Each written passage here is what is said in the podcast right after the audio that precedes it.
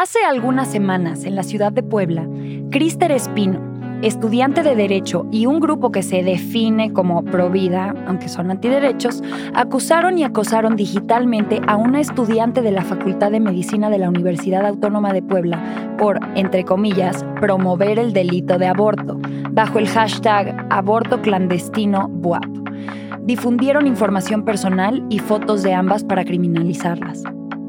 Exigimos que se deje de criminalizar, perseguir y acosar a grupos como MedPro Choice, conformado por médicas, enfermeras, psicólogas y voluntarias que apoyan la legalización y despenalización del aborto, brindan información y acompañamiento adecuado a personas que quieren abortar en 30 de los 32 estados que conforman México. En México tienes más o menos derechos dependiendo en dónde vives y sobre todo si eres mujer. En México si tienes menos recursos, también tienes aún menos derechos. Si no puedes desplazarte a la Ciudad de México o ahora a Oaxaca, tienes aún menos derechos que las que sí lo podemos hacer en condiciones seguras y legales. Ni del Estado, ni de la iglesia, ni del marido, ni del patrón. Mi cuerpo es mío y solo mío solo mía la decisión. Ni del Estado, ni de la iglesia, ni del marido, ni del patrón. Mi cuerpo es mío y solo mío y solo mía la decisión.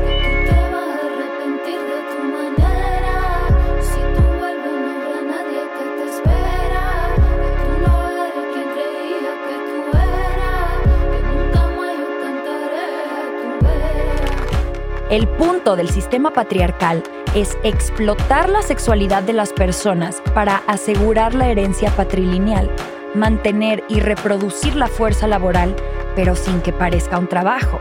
Para eso inventaron el amor romántico y nos quitaron la dicha de gozar el amor bonito. Muchas personas crecemos y vivimos en una búsqueda constante por conseguir amor, pasión y sacrificio para al final ganar el premio del novio, el anillo y la boda, la aceptación y celebración de las familias. Nos lo enseñan las películas, los cuentos, las canciones, los juguetes y para brillar en sociedad como repetidamente se nos ha mostrado. Esposas y madres que se sacrifican y dan todo por su familia, incluso que sacrifican su bienestar o autocuidado por llevar a cabo estas funciones.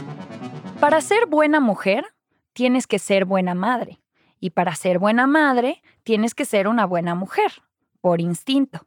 Dicen. Y hay de dos sopas, o eres de las buenas o eres de las malas. O eres madre buena y virginal, o eres una puta del demonio. Si haces lo que se te dice, eres buena. Pero si usas tu cuerpo y tu sexualidad como a ti te convenga, entonces eres mala, mereces castigo, sufrimientos y cosas horribles porque, obvio, pues si eres mala, te va mal. Pero bueno, porque un episodio de Entre tus piernas no es suficiente para hablar de aborto, continuamos en este capítulo desmenuzando los mitos y prejuicios que hay detrás de decidir sobre nuestros propios cuerpos. Recuerda que este es un espacio libre donde puedes compartir con nosotros tu opinión sobre este y el resto de los temas que hemos tocado a lo largo de la primera y segunda temporada. Queremos escucharte siempre. Escríbenos o mándanos una nota de voz a nuestro Instagram, arroba podcast entre tus piernas. ¿Qué temas quieres que toquemos? ¿A quién quieres que invitemos? ¿Cómo has vivido estos temas en tu vida? Yo soy María Andrea y esto es Entre tus piernas. El contenido de este podcast es explícito. Discreción no recomendada. La presión social está en todos lados y envuelve los mitos y prejuicios de los que hablaremos hoy. La madre es la primera que se levanta y la última en irse a dormir sus maridos y sus hijos a veces les ayudan con las tareas del hogar, aunque ellas muchas veces también salen a trabajar para ganar más dinero, además del trabajo que hacen en casa. Y la otra parte de esto es la presión social por no ser putas ni provocadoras, no mostrar que tenemos un cuerpo en público con genitales, pelos y pezones y todo lo que viene en un cuerpo humano para proteger nuestra reputación. para no mostrar ni el más mínimo deseo sexual, porque si no eres una zorra, y que ni se te ocurra decirle a alguien que estás caliente, porque entonces te quieres coger a todos los amigos de tu novio. La censura de los cuerpos en la calle o en el internet, el darnos a desear, evitar embarazos no deseados, evitar embarazos fuera del matrimonio o pareja monógama, el estereotipo de la mamá luchona, sin tener un estereotipo para el papá abandonador, que en México, 3 de cada 10 padres son ausentes. Pero hay todos estos mensajes bombardeándonos por todos lados para cubrir el cuerpo, guardar nuestra sexualidad para alguien más, nuestra familia o nuestro futuro esposo. Como si nuestro cuerpo, nuestro goce del cuerpo que habitamos, fuera para alguien más y eso fuera lo principal, no para nosotras. Hasta cuando perreamos o tuerqueamos vemos estos mensajes. Pero ¿qué pasa si el público lo está sexualizando? ¿Qué va a pensar quien lo vea? Ay, no, ¿qué va a decir la gente? Lo importante aquí son las apariencias y el status quo de qué van a decir de nuestro grupo dependiendo de cómo nos comportemos. No te vayas a embarazar antes de casarte. Si te vas a casar, tienes que hacerlo virgen y de blanco, si no, qué chiste hasta que tu papá te entregue a un hombre y te haga su mujer, te vistan de muñeca y te llenen de regalos, y tu cuerpo sea suyo por toda la eternidad, para darle hijos, hacerle la casa y hacerle el amor. ¿Sabías que hasta el 2005 era legal cometer una violación a tu esposa? Era el abuso de un derecho, no era una violación. En casi todo el país, abortar sigue siendo un delito. También es un delito quitarnos la playera en la calle y es censurado nuestro cuerpo en las redes sociales. Pero no fuéramos hombres mamados en el gym porque otra cosa sería. ¿Y por qué haces ese tipo de cosas? ¿Eso eres tú? ¿Esos videos te representan en algo? ¿Tú eres eso? No. Tú eres una niña de casa. Tú eres una niña que estudia y va bien en la escuela. Tú no tienes por qué estar enseñando las nalgas. Las nalgas las enseñan las putas, hija, y tú no eres eso. Les presento a un señor que maltrató y humilló públicamente a su hija por hacer TikToks de ella tuerqueando. Dejen a la niña bailar, que su cuerpo es de ella para lo que ella quiera. De acuerdo a datos publicados por el gobierno, la Escuela de Gobierno y Transformación Pública, en colaboración con la CONAPO, hay 70.000 muertes de adolescentes cada año por complicaciones en el embarazo y parto. 70 mil cada año. O sea que van 2.800.000 adolescentes muertas desde que el gobierno mexicano firmó y ratificó que garantizaría a las personas en México determinar el número de crías que quiere tener y el derecho al acceso al aborto. En el 70% de los casos de las niñas menores de 15 años que se vuelven mamás, los papás de esos bebés son mayores de edad. 7 de cada 10. ¿Saben el nivel de pederastia que hay en México? ¿Saben que estiman que alrededor de 6 de cada 10 de los casos de abuso sexual infantil suceden en el entorno familiar? Sumémosle la falta de información y la censura de la educación sexual integral con su hashtag A mis hijos los educo yo.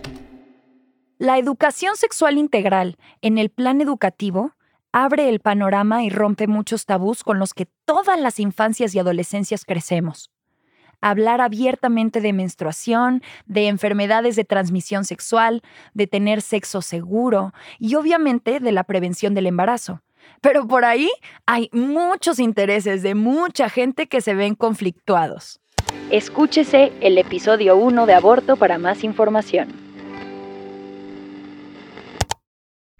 El grito de a mis hijos los educo yo, en realidad no quieren que la educación pública lleve en su matrícula cierto tipo de contenidos. Lo que están diciendo es, quiero que tu gobierno eduques a mis hijos, pero solo les enseñes aquellos temas con los que yo esté de acuerdo. O sea, sería, a mis hijos los educas tú, pero que sea mi gusto, por favor.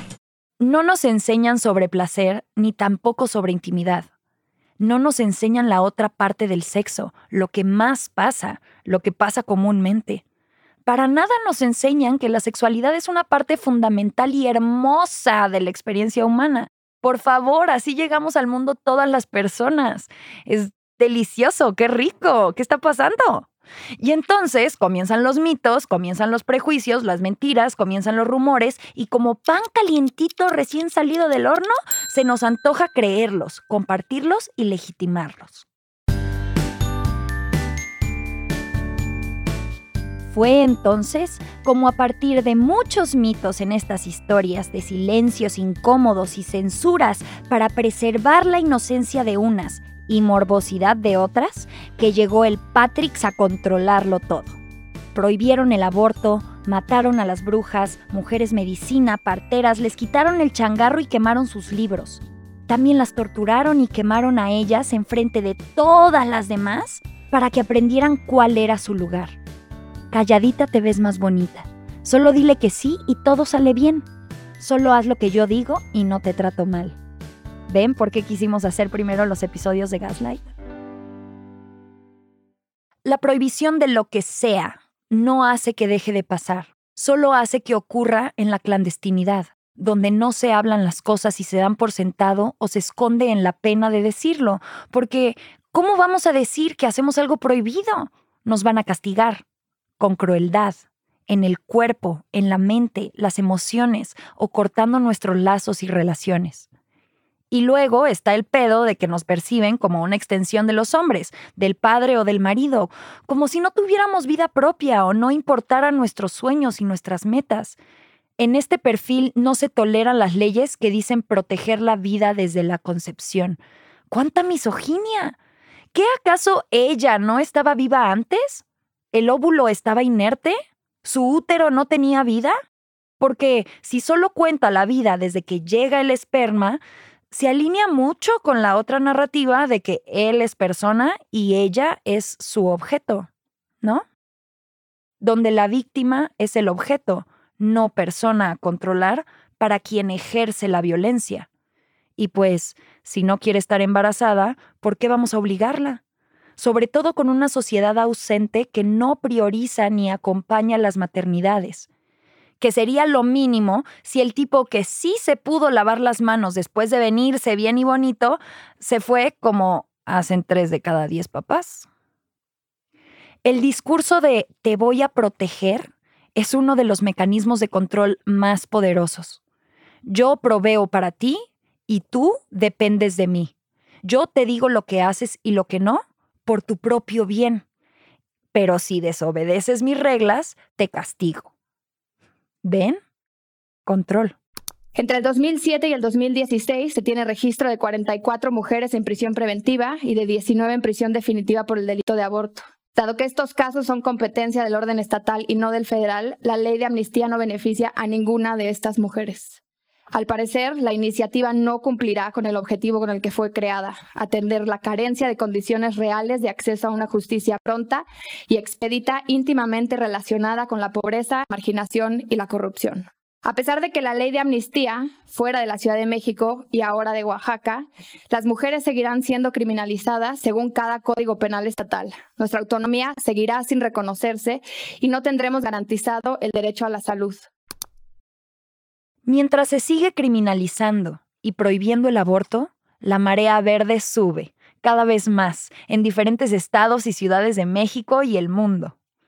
¿Cuándo prohibieron el aborto? ¿Por qué? Antes, los abortos eran cosa de parteras y de curanderas. Las religiones patriarcales prohibieron las medicinas naturales, llamaron hechicería cualquier remedio que ellos no vendieran e hicieron todo en su poder para asegurarse que las mujeres no tuvieran de otra más que pensar que su lugar estaba en la casa y que no se resistieran. Los primeros registros de leyes contra el aborto fue en la población asiria, en el siglo XI a.C., y prohibía que las mujeres abortaran sin permiso de sus maridos. Si él quiere sí y si ella quiere no. ¿Ven? Ahí está lo de persona objeto otra vez. Hasta Aristóteles estaba de acuerdo con el aborto, siempre y cuando se hiciera en el primer trimestre.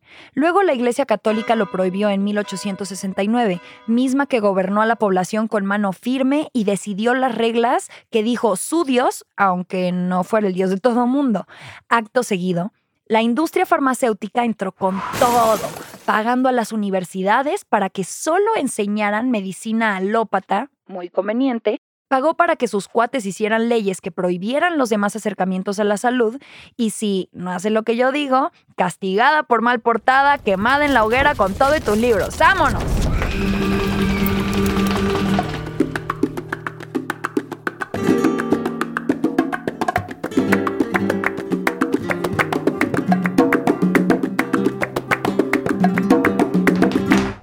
El aborto está en la misma situación. Aunque en la Constitución indica que debería ser legal, hay estados que lo tienen como ilegal y personas que lo consideran prohibido de todas las formas.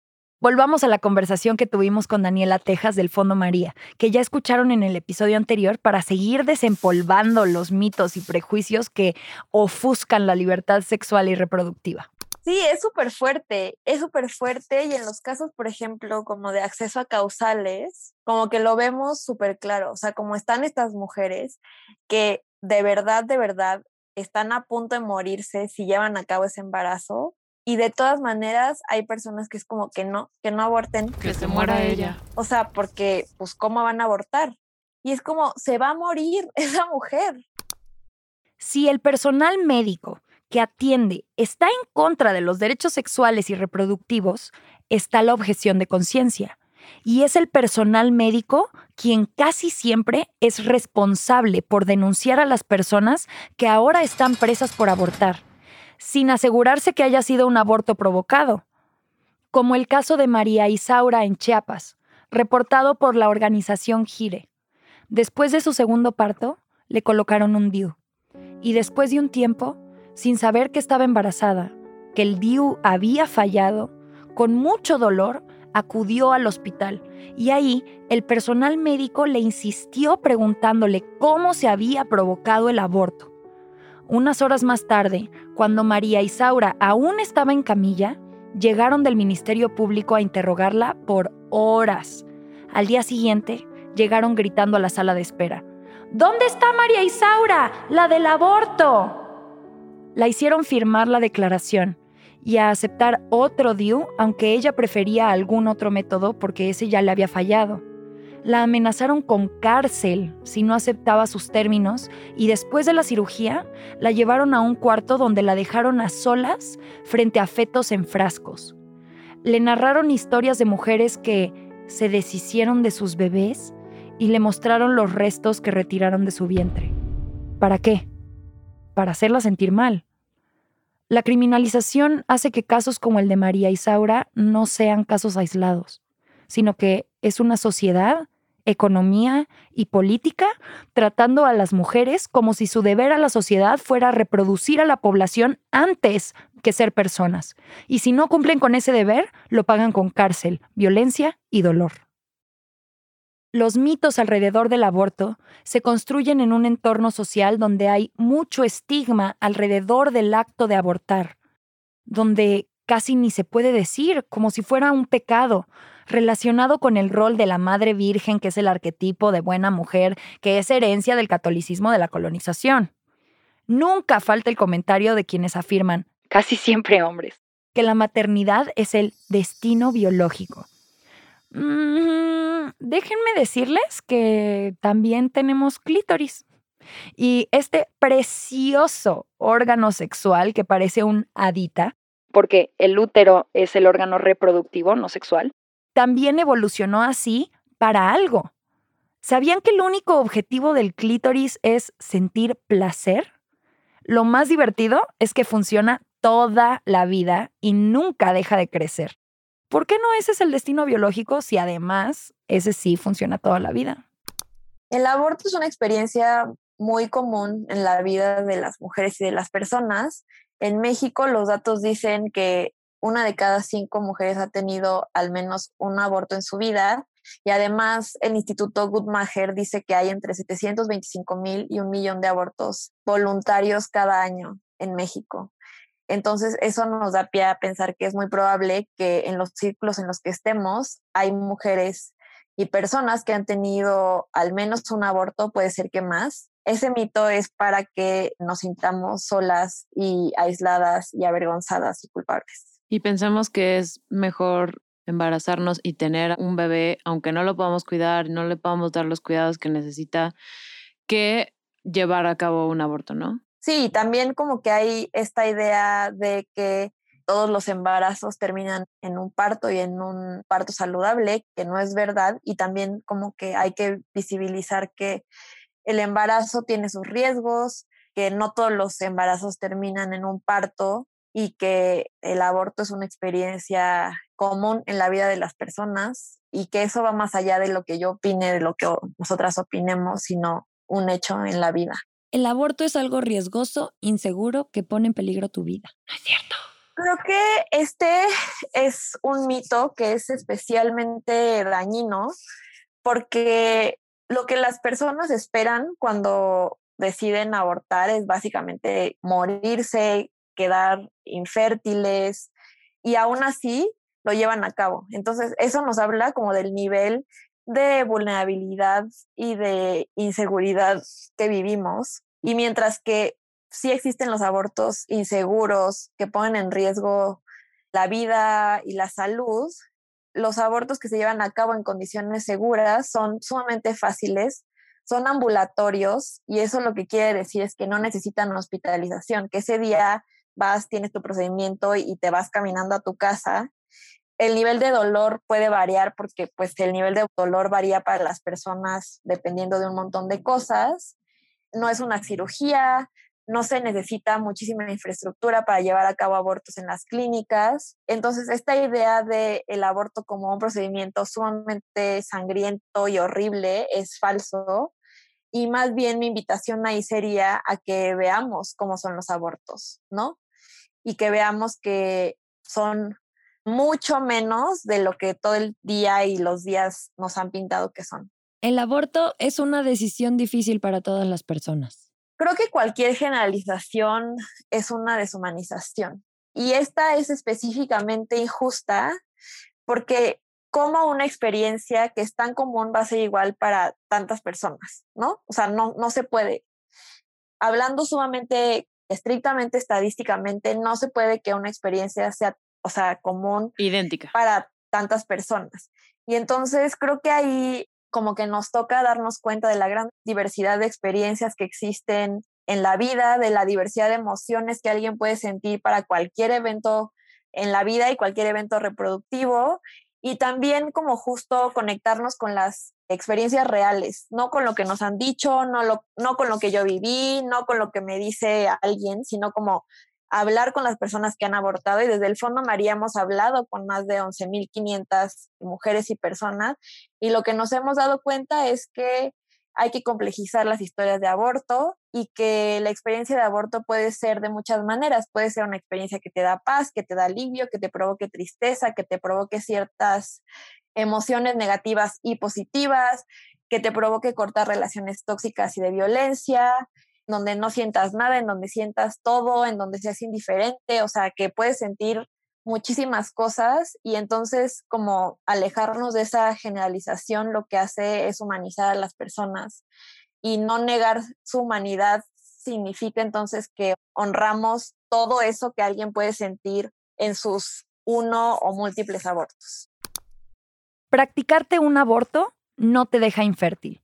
Es como el mito de que tener relaciones sexuales te hace la vagina aguada.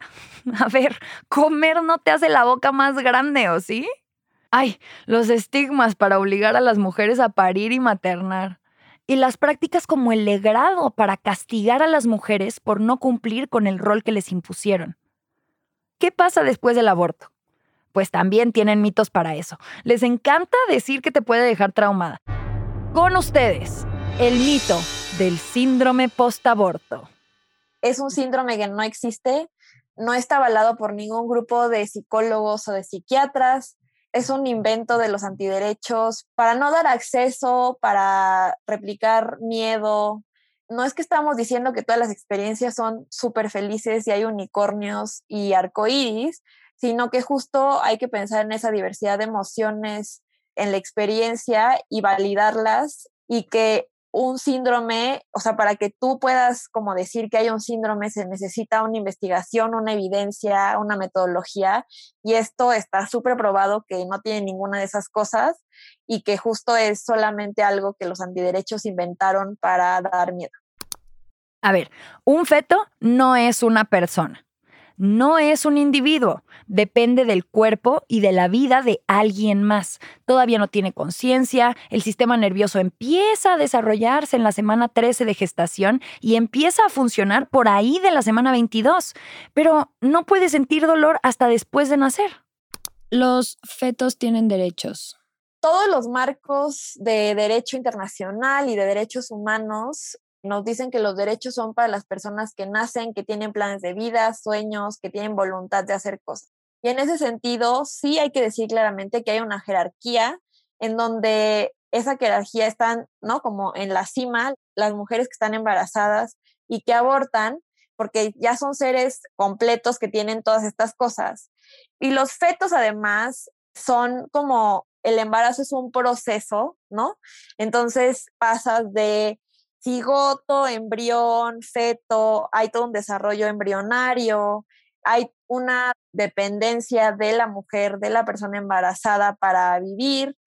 Entonces, creo que esta conversación de que si los fetos tienen derechos, que si son personas, como que nos desvía muy tramposamente de ubicar a las mujeres y a las personas embarazadas como personas que son complejas y completas y que tienen deseos y que tienen esta humanidad de planear.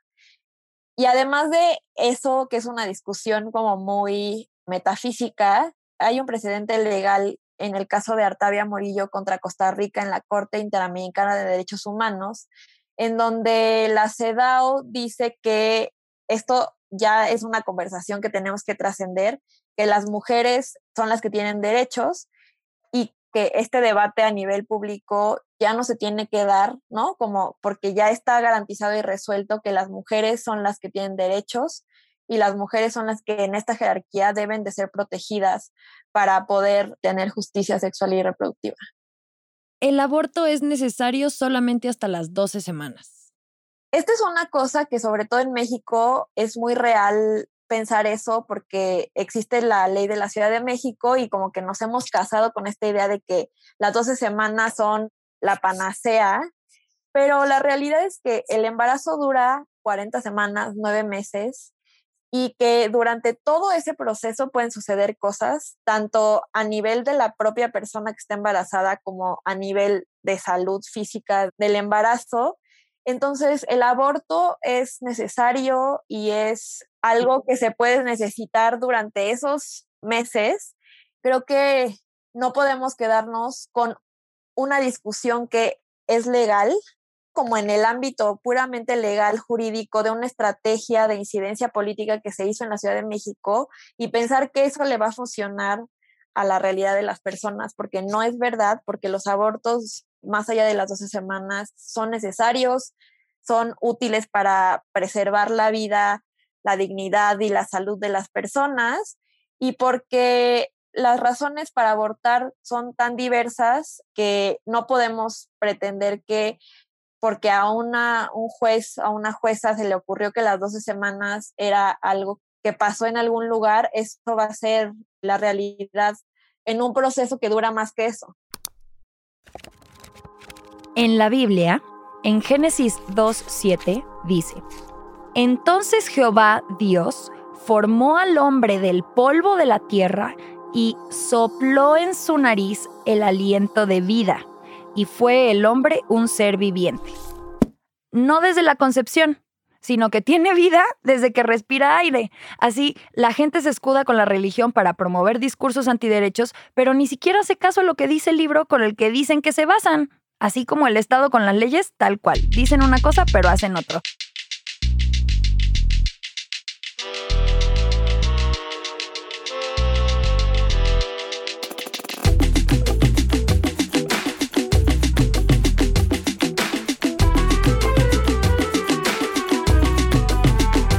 Respecto al aborto, solo en caso de violación, es claro que no les interesa el feto, sino hacer que alguien que cogió porque quiso se joda por puta. Si ya te violó alguien y ya usaron tu cuerpo en contra de tu voluntad, te puedes librar. solo en teoría, porque tampoco funciona para todas y en todos los estados de México. Pero si usaste tu sexualidad para lo que tú querías, ahora, como sociedad, vamos a usar tu cuerpo en contra de tu voluntad porque eres incubadora primero y persona después. Es un argumento que solo deja ver la profunda misoginia de las personas, como que se proteja la vida desde la concepción, solo cuando están dentro de alguien, porque las clínicas de fertilización in vitro pueden tirar miles de cigotos, los óvulos ya fecundados, sin ningún problema. Ah, ¿verdad? Para poner un último ejemplo de algo que encontré en Pinterest, y por cierto, también pueden encontrar mi tablero de Pinterest de aborto en los recursos del episodio para más cositas interesantes de este tema, la frase es la siguiente. Pero no es tu cuerpo, es cuerpo del feto. Ah, sí. Decirle a alguien que debe sacrificar su autonomía corporal por nueve meses en contra de su voluntad, en un proceso que es tremendamente costoso, invasivo y difícil, además de ser un riesgo de vida para salvar lo que alguien percibe como otra vida humana, y es muy debatible en los primeros meses de gestación cuando se realizan la gran mayoría de los abortos, no es para nada ético. Ni siquiera le puedes pedir a la gente que sacrifique su autonomía corporal para que donen órganos que ya no están usando cuando ya murieron. Tienes que firmar antes de morirte para darle órganos a alguien más. Entonces, es pedirle a la gente que se embaraza y está haciendo el milagro de generar una nueva persona a que acepte menos autonomía corporal de la que le garantizamos a cadáveres de personas que ya murieron. Cabrón, ¿no? Y también darnos cuenta de que mientras no se traduzca en acceso efectivo a servicios de salud, a información veraz y accesible, a como rutas de seguimiento transparentes y que se cumplan, a escuelas de medicina que integren este tema en, en sus currículas, o sea, como un montón de cosas. Un poco está la ley y qué bueno que está, porque desde ahí podemos hacer exigencias, pero como que eso no se está traduciendo en cambios verdaderos y reales para las vidas en la realidad de las personas. El Fondo María brinda apoyo para acceder a aborto legal y seguro en México. Para poder brindarles ese apoyo, tenemos diferentes maneras en que pueden contactarnos. Una de ellas es a través del el teléfono, que es 800-832-7311 y que funciona de lunes a jueves de 10 a 4. También tenemos una página en donde pueden llenar una solicitud en línea, que es fondomaria.org. Y a través de esos dos canales es que hablamos directamente con la mujer o persona embarazada que quiere o necesita abortar y vemos cuáles son sus necesidades y movilizamos recursos para poder apoyarles a acceder a aborto legal y seguro. También nos pueden seguir en redes sociales, es arroba fondomariamx en donde justo publicamos y hacemos comunicación para hablar orgullosamente de aborto. Nos interesa mucho también poder conectar con personas que pongan su corazón y su cartera en la lucha hacia la justicia sexual y reproductiva, por lo que tenemos una red de donantes individuales del Fondo María que se llama la Red María. Si alguien está interesado en ser parte de esto y donar su dinero, su tiempo, sus recursos, su expertise, nos puede contactar en donativos.fondomaria.org. Quiero contarles que yo he abortado dos veces.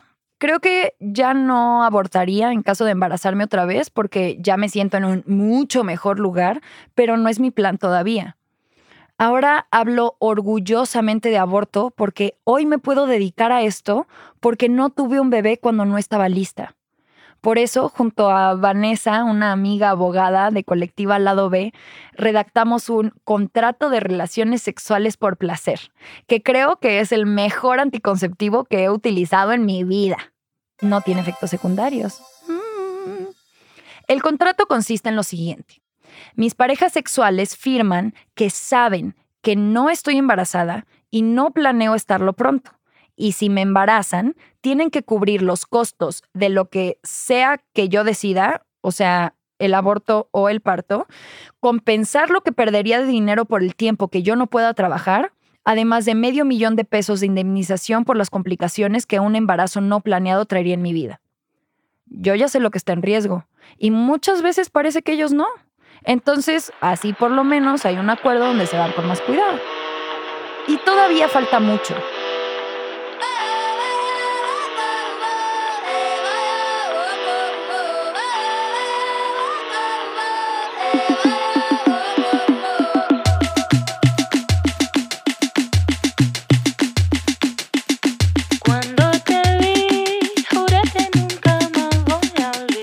Por infancias amadas y libres, maternidades placenteras y deseadas.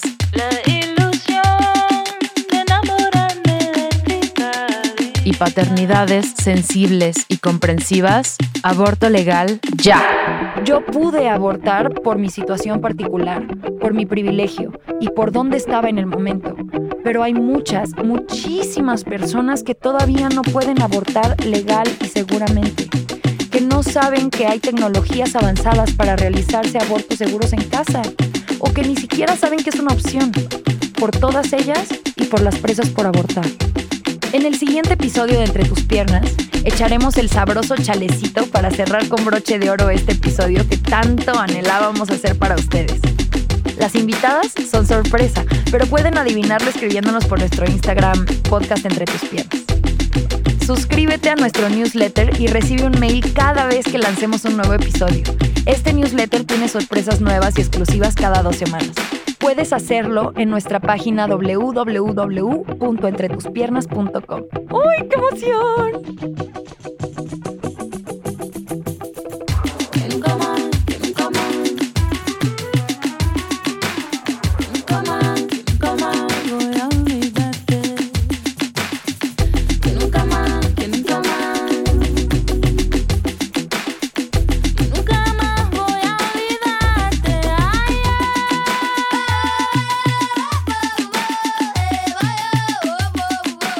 Entre tus piernas es producido por Noda Lavi Caldero.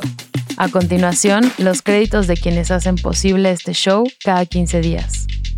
El guion original es de María Andrea Araujo y Sofía Benedicto.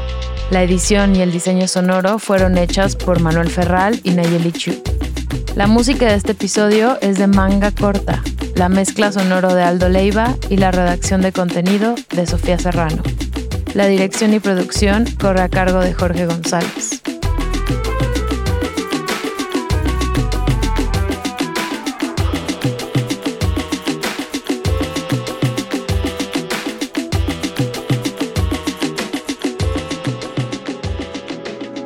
Lucharemos para que ninguna nos falte. Lucharemos hasta que la dignidad de todas las personas sea costumbre. Ninguna es libre hasta que todas lo seamos. Hasta que todas lo seamos. Los rumores soplaban verdad cruel. Desde otra orilla